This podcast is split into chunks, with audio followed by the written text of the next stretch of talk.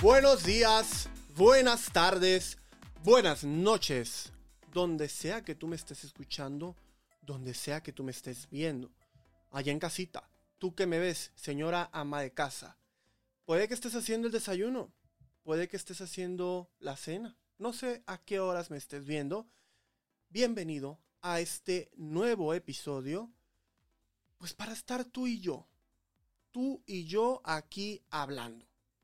¿Por qué? Porque no tenemos cosas mejores que hacer a lo mejor.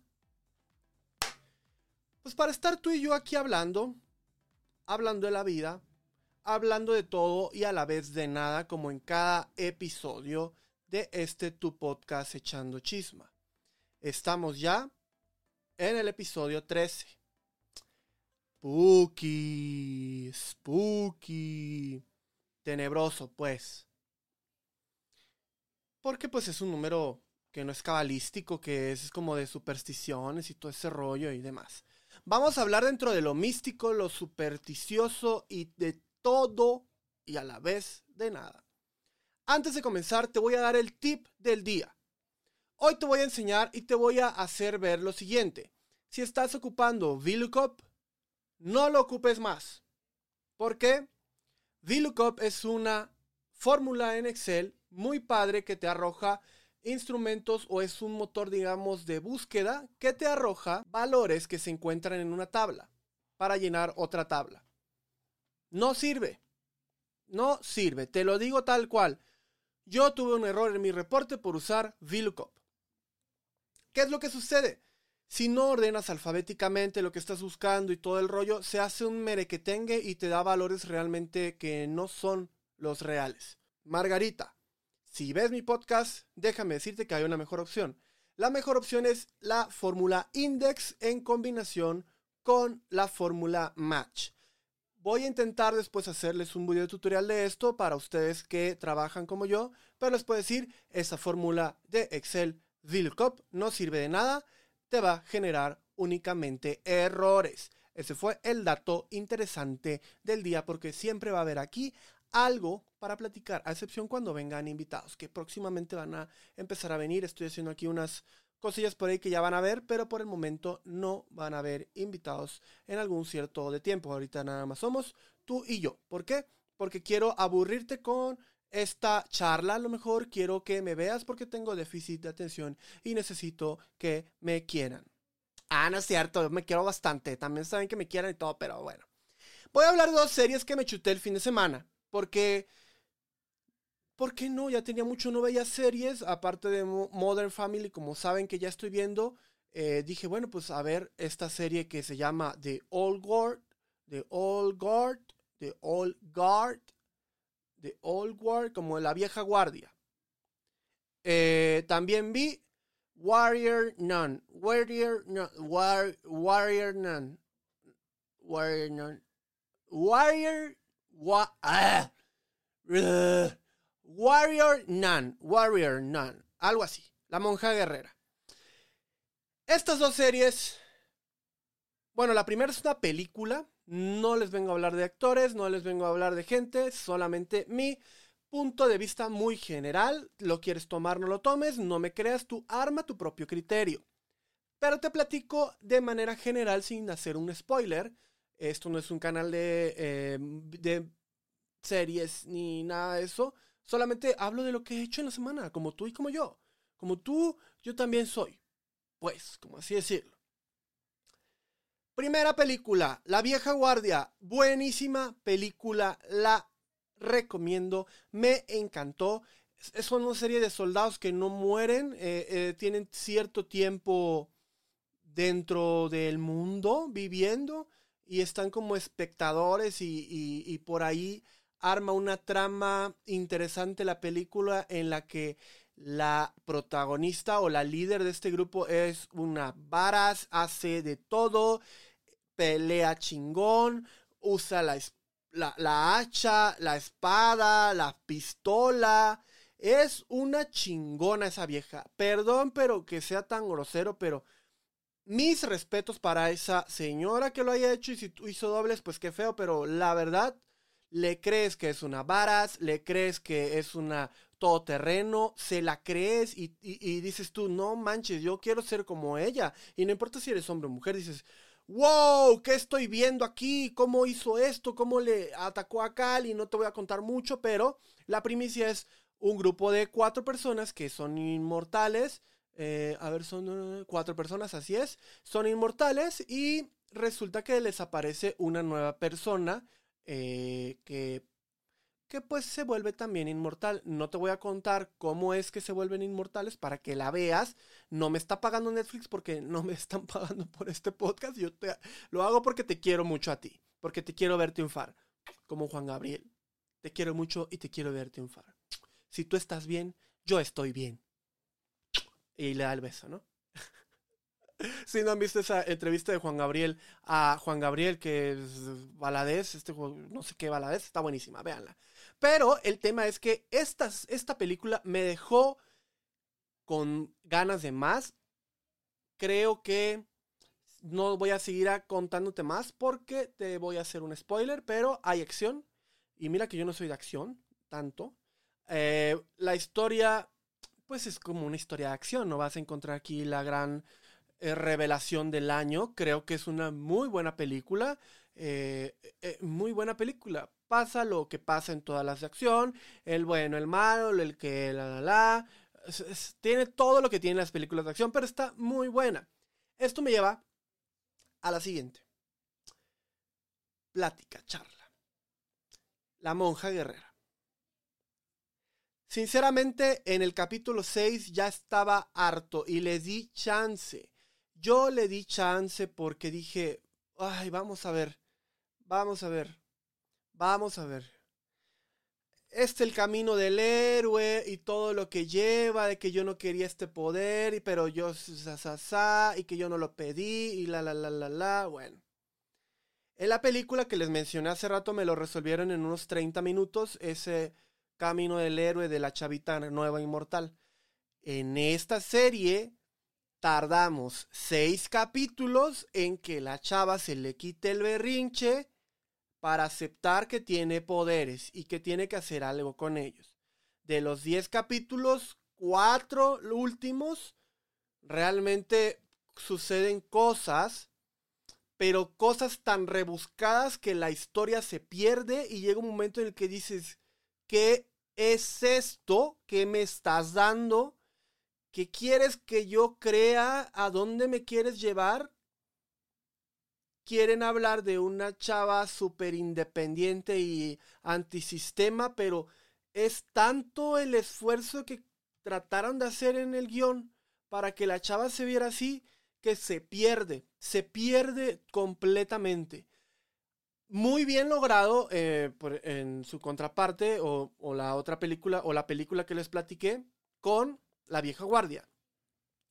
Nunca nos dijeron que ella estaba luchando contra el sistema en la de la vieja guardia. La chava se, eh, tenía acciones ante eso. No nos hicieron ver en ningún momento que ella estaba contra el, contra el patriarcado opresor. Pero aquí en esta serie parece que te lo quieren meter a la fuerza. Está bien luchar contra el patriarcado opresor y la iglesia y todo lo que sea. Pero la chava de verdad no se la creí, no le creí que era una chava que tenía poder. Vi una muchacha berrinchuda durante seis capítulos, cuatro capítulos realmente lo vi solamente por la honra para decir, bueno, lo voy a acabar de ver. No me está gustando a dónde va esta historia. La voy a terminar de ver. Te venden algo y le quieren dar un twist a la historia, pero te quedas así de, ¿what? ¿De dónde te sacaste esto? ¿Cómo fue? ¿Cómo puede ser posible que me salgas con esto? Cuando toda tu película, o sea, hacen un twist muy rebuscado la historia que no te lo voy a contar tal cual, pero me resulta un poco pesada de ver. Eh, no, no la recomendaría. Si quieres gastar 10 capítulos eh, o horas de tu vida viéndolo, adelante, no me creas, velo, es una chava que está buscando su camino en la vida, pero creo que hay series más bonitas que hablan de, y no hablando de lo bonito de, ay, que el patriarcado, viva el patriarcado, no, hay series que tratan de cosas de chavas rompiendo el sistema, Eh, ubico por ahí, por ejemplo, bueno, esta que ya te dije, la de la vieja guardia. Ubico la de Unbreakable Kim Smith. Smith. Esa, aunque es un poco sitcom, está buenísima esa serie, pero es una chava que está haciéndose un camino en la vida como dentro de lo absurdo. Hay series de ese tipo muy buenas, no inviertan su tiempo si no quieren, y si quieren, vayan a verlo. Ya me llevé 10 minutos hablando de nada, nada. Yo sé que si ya aquí ya te perdí, puede ser. Gracias si te quedas. Si no, también gracias. Nos vemos en el próximo episodio. ¿Qué onda también con el tema que nos acongoja, que nos acompete el día de hoy? Las supersticiones. ¿Qué supersticiones tienes tú? Séme completamente honesto, honesta, honeste, honestex. ¿Qué supersticiones tienes? Yo creo que... No es que yo no tenga una superstición, pero sí mi familia pudiese ser... Es que...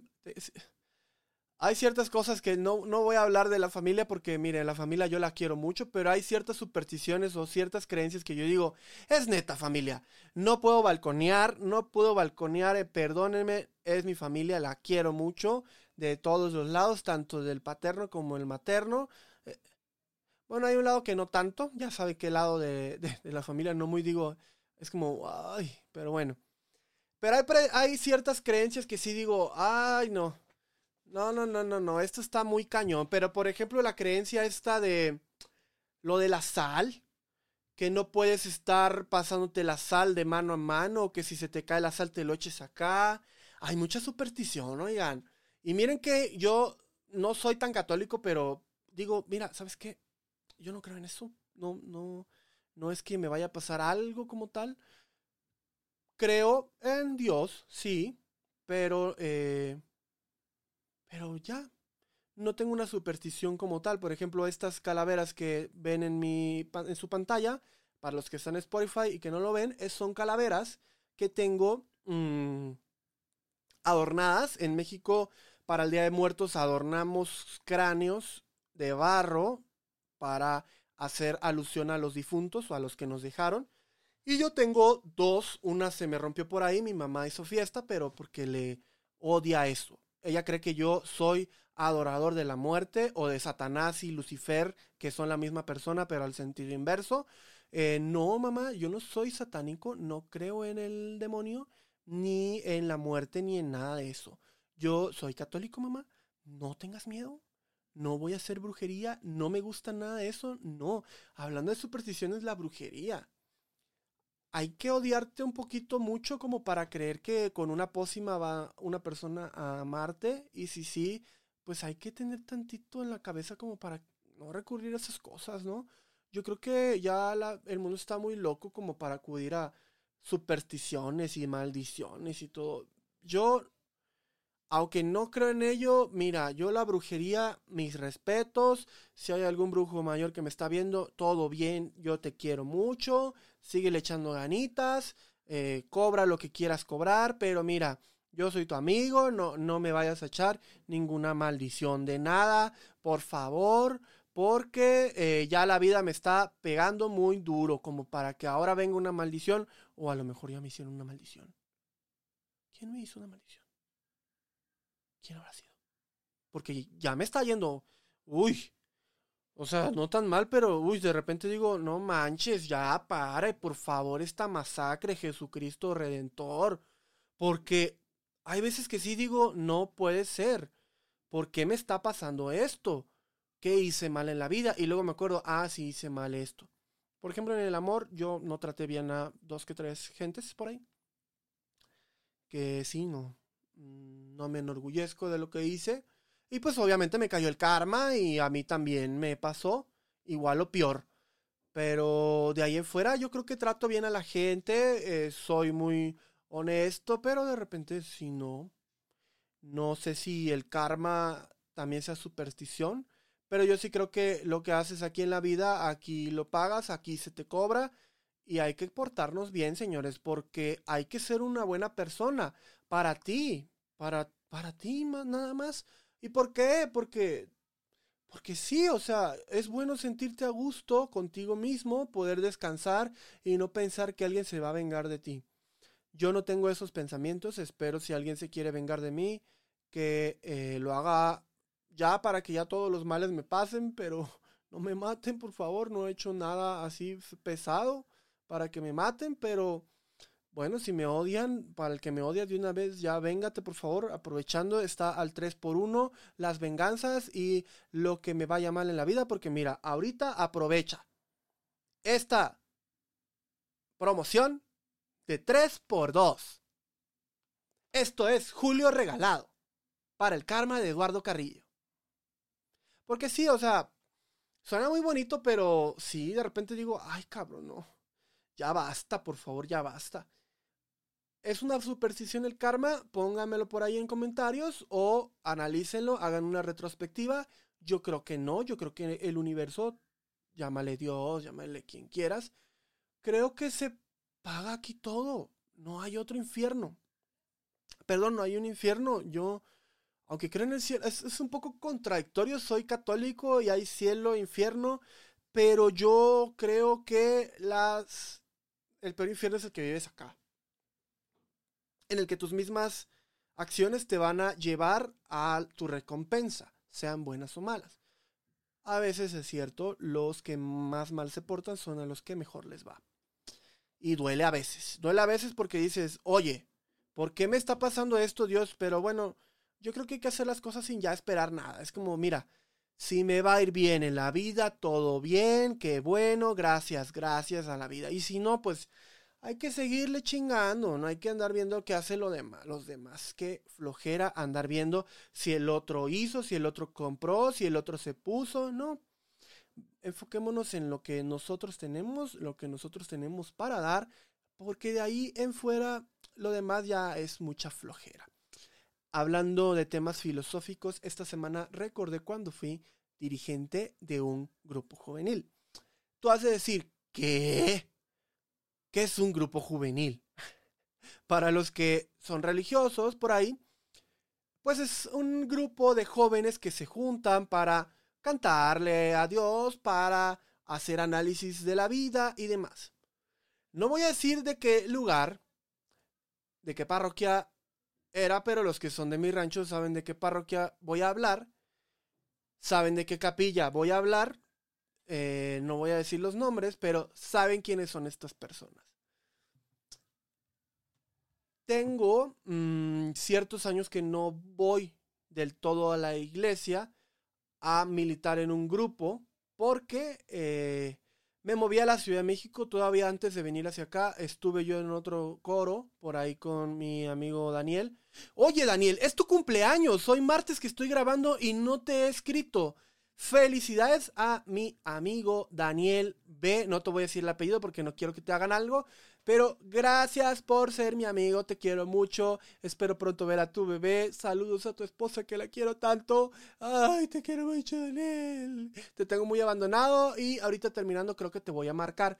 Pero si ves mis episodios, aquí vas a saber que estoy hablando de ti, Daniel B. Este, y te quiero mucho, hermanito. Un abrazo hasta donde estés. Gracias por ser quien eres hasta hoy. Felices 54 años. Te desea tu amigo, el chimuelo. Se oyó feo, pero sí estoy chimuelo. Y el mocho también. Regresando al tema de la iglesia. Él me acompañó mucho tiempo y cada que regreso yo a mi rancho, eh, vuelvo yo a cantar a las misas. Me gusta mucho la misa de Semana Santa y las misas de diciembre. Es una realidad que en estos últimos dos o tres años le, le he quedado mal a Daniel para acompañarlo porque no me está dando el chance, o sea, los que viajan para ver en épocas de fiesta a su familia han de saber que no te da la vida para hacer todo lo que planeas hacer. Y una de esas cosas es cenar con mi familia, ir a la misa, e, es un rollazo. Pero bueno, yo estuve en ese grupo y así como soy hoy he sido toda la vida. Yo me peleaba con la gente de la iglesia. porque veía muchas injusticias, veía muchas actitudes que no correspondían a un dirigente de un grupo juvenil o a un dirigente de un grupo parroquial juvenil o un dirigente de un grupo diocesano juvenil. ¿A qué es a lo que voy? Hay que tener, y yo confío, y yo creo mucho en eso, en la mesura. Por ejemplo, si un presidente de la República está hablando de luchar contra la corrupción y se le detectan conflictos de interés entre sus allegados, para mí no es coherente su discurso. Lo mismo yo pondría, o en esa misma balanza pondría a un dirigente de una iglesia, cualquier iglesia. Creo que la religión católica que yo profeso se ha ganado una mala fama en actitudes un poco de soberbia, de, eh, de soberbia muy cañona. Yo lo viví yo era el dirigente y a mí me decían cada cosa que yo me enojaba. Hubo una junta que hacían todos los dirigentes de una capilla en la cual yo me paré a gritonearle a la persona que me estaba exigiendo a que mis chavos, que eran chavitos de 13, 14, 15 años, 9 años, 10 años, saludos, tal y tacum, los quiero demasiado. Eh, resulta que me estaban pidiendo que nosotros, porque éramos jóvenes, adoráramos toda la iglesia para el tema del sábado de ramos. Para los que son católicos ya saben qué es esto y les platico para los que no son católicos. El, sábado de ramos, el sábado de resurrección, perdón. Ese sábado eh, limpiamos toda la iglesia y lo adornamos para la misa de resurrección, porque creemos en que el sábado resucitó Dios, ¿no? Bueno pues querían que toda esa labor la hiciéramos nosotros, el adornar. Aunque históricamente se venía haciendo todo eso, el coro, la realidad es que yo tenía chavitos de muy poca edad y sus papás el permiso o que me daban era la confianza que me tenían y yo valoraba esa confianza de los papás. Creo que sus, sus papás me querían mucho eh, porque yo los cuidaba bastante. El horario que me decían, ese lo cumplía y si no, yo, yo, yo sabía que ya no me iban a dejar que esa niña me prestara su voz para el siguiente domingo. Porque yo era un maestro, bueno, un coordinador muy estricto en el coro, en el cual yo pedía que tomaran miel, que no sirve para nada, ya me dijo mi maestra de voz, eh, perdón ahí, pero sí sirve el cubrirte la voz y no hacer choques de eh, temperatura fuerte, chamacas del coro que me están viendo aún o que ya llegaron acá. Sí, era, no estaba yo tan loco. Hay que cuidarse la voz, no hacer choques de temperatura muy fuertes, de frío a caliente, porque tu voz está caliente.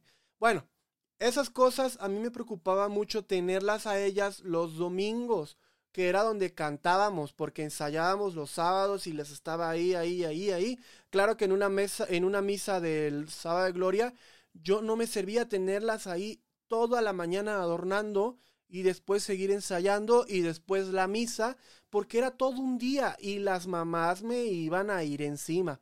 Ah, bueno, pues como este señor no entendía, yo me paré, me puse a mentar madres y pues dije que no lo íbamos a hacer y que no lo íbamos a hacer y no lo hicimos.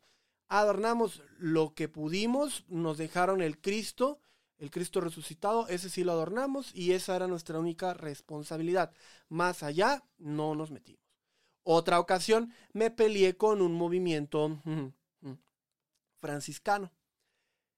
¿Saben ustedes de qué parroquia son? No voy a venir aquí a poner algo que no, no voy a decir nombres, saben quiénes son y qué soberbia gente. La peor gente que he conocido en la iglesia eran franciscanos. Una, híjole, estoy recordando y me da un bendito coraje del demonio. En la capilla en la que estábamos nosotros, jalamos gente, jalamos gente para hacer el evento de San Francisco de Asís. Un evento grande, los chavos del coro ensayaron, hicieron cosas muy bonitas y ahí estuvimos.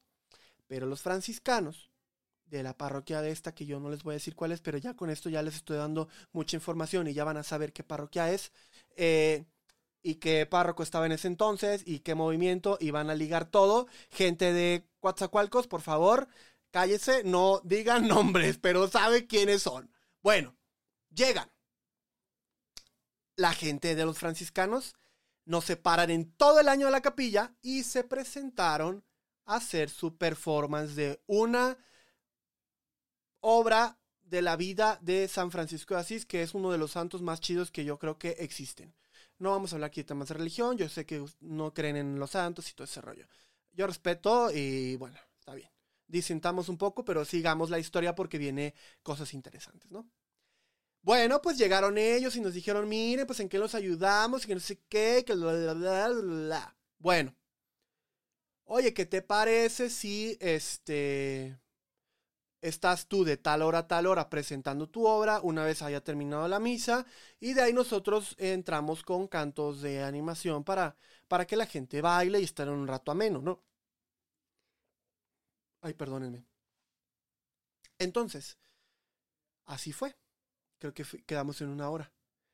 Van sacando ellos una bendita obra con escenografía, con el hermano Sol, con el hermano Planta, con el hermano Esto, con el hermano San Francisco, con la planta que canta, y la escena 1, y la escena 2, y la escena 3, y la escena 4 del San Francisco, y que, ay, la canción de que soy el santo, y, y estábamos así de, oye, ya estamos casi al tiempo. Aguántame, aguántame, ya. Oye, ya estamos casi al tiempo. No, es que, o sea, es esa. Los hijos de su tostada madre se pasaron, no recuerdo cuánto tiempo, si una hora o media hora. Nosotros pusimos todo el estrado afuera. Gracias a Dios con lona. Empezó a llover. La gente estaba de mi, del coro este, estaban enojados, estaban tristes, estaban frustrados porque estuvieron ensayando bendita cantidad de tiempo para que estos llegaran a figurar nada más en una capilla que ni siquiera les corresponde. Porque ellos estaban, eran parroquiales, ellos estaban en otro lado. Bueno. Ah, pues el señor Eduardo Carrillo agarra y le dice, hey, hey, ven para acá que necesitamos hablar. Me fui directamente a la coordinadora parroquial de ese movimiento. Le dije, ven, vamos a hablar. ¿Qué está pasando acá? No puede ser posible por acciones como la tuya. La gente se sale de la religión. Tengo a mi amiga, eh, la Manito. Usted, tú sabes quién eres, Manito. Ella está frustrada, se puso a llorar del coraje porque ella le echó ganas, dejó muchas cosas y tú vienes y me haces esta grosería. Perdóname, pero esto no es posible. La, la, la, la, la, la, la. Y nos pusimos a tocar a todo volumen lo que habíamos ensayado. Nos vale tostada, sí. Eh, estuvo mal, porque eh, fue una guerra de egos. Eso yo lo admito. Eso yo lo admito. A nuestra defensa, no se vale que el lugar en que nosotros íbamos domingo a domingo, viene Juan Pueblo a quitarnos los programas del santo. ¿Por qué? Porque sí. Para no hacérselas larga, esta persona ya no me habla, nunca volvieron a esa capilla, yo creo, espero que sí. Me peleé con gente del coro porque eran muy soberbios. Los del coro son la gente muy, muy soberbia. En el de que pues yo voy a cantar y, toco la guitarra. Hubo una soberbia que al día de hoy no le hablo y tú sabes quién eres y su hermano me llevo, me cae mejor su hermano que casi no conviví con él en comparación a esta persona que tampoco voy a decir su nombre. Pero eh, hubo un momento que me dijo, ya no voy a ser coordinador del coro, ahora vas a ser tú, voy a estar un tiempo ayudándote en lo que aprendes a tocar la guitarra. Y yo, bueno, como yo ya soy el coordinador, pues yo ponía los programas de los cantos que me gustaban. Y de buenas a primera, esta persona, como no le gustaba yo como llevaba el coro, me dejó de apoyar, dejó de llegar. Eh, y ahí me ves que todavía no aprendí a tocar la guitarra. Y me puse a tocar la guitarra domingo a domingo. Horrible, horrible tocaba la guitarra. Dios mío, era una vergüenza total que hacíamos.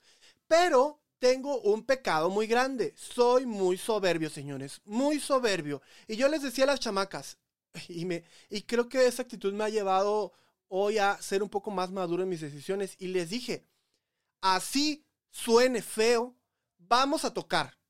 Pero yo no voy a andarle pidiendo a ella que venga aquí a ayudarme cuando nos votó. Así como salga, así vamos a cantar todos los domingos hasta que yo sepa tocar la guitarra. todos los días yo tocaba y tocaba y tocaba y tocaba. Gracias a Dios creo que al mes yo ya tocaba bien la guitarra o a los meses y algo. Ya me salió un repertorio y cuando ya me salió un repertorio era el mismo, el mismo, el mismo repertorio domingo tras domingo, tras domingo, tras domingo. Porque soy un soberbio, porque no me gusta que te quieran manipular, no me gusta. Y tú me has de decir, oye, ¿cómo puede ser posible que dentro de todo esto que viviste sigues siendo católico. Fácil. A mí no me interesa quién está al mando. Yo creo en Dios. Punto. La religión católica es donde yo he crecido, donde mi abuela me llevó, donde mi mamá me bautizó, donde me llevaba a mis papás. Y, le tengo cierto cariño. Ah, pero al hombre o a los dirigentes, no. Perdón, pero no. Yo se lo puedo decir igual al sacerdote, que a un obispo, que a un vicario, que a, a, quien sea. Yo le puedo decir en tu cara, eres un bendito violador y me das asco. Nunca viví ese tema, no supe si pasó, al menos ni en mi parroquia ni en mi capilla, pero si me hubiese tocado, sí. En otro momento me tocó ver dirigentes del grupo juvenil que metieron alcohol a un retiro. ¿Y qué hice? Me enojé, porque creo que hay que ser coherentes. O sea, o crees o no crees. ¿A qué vas? ¿A qué vas? O sea, ¿a qué vas a una iglesia si vas a dar nada más apariencias o vas nada más para sentirte poderoso y ejercer el poder a la gente? Perdón, pero nunca fui así. Al día de hoy me llevo todavía con los chicos del coro que estuvieron conmigo. Les tengo un cariño tan grande, tan, tan grande. Recuerdo sus nombres, tenemos muy buenos momentos.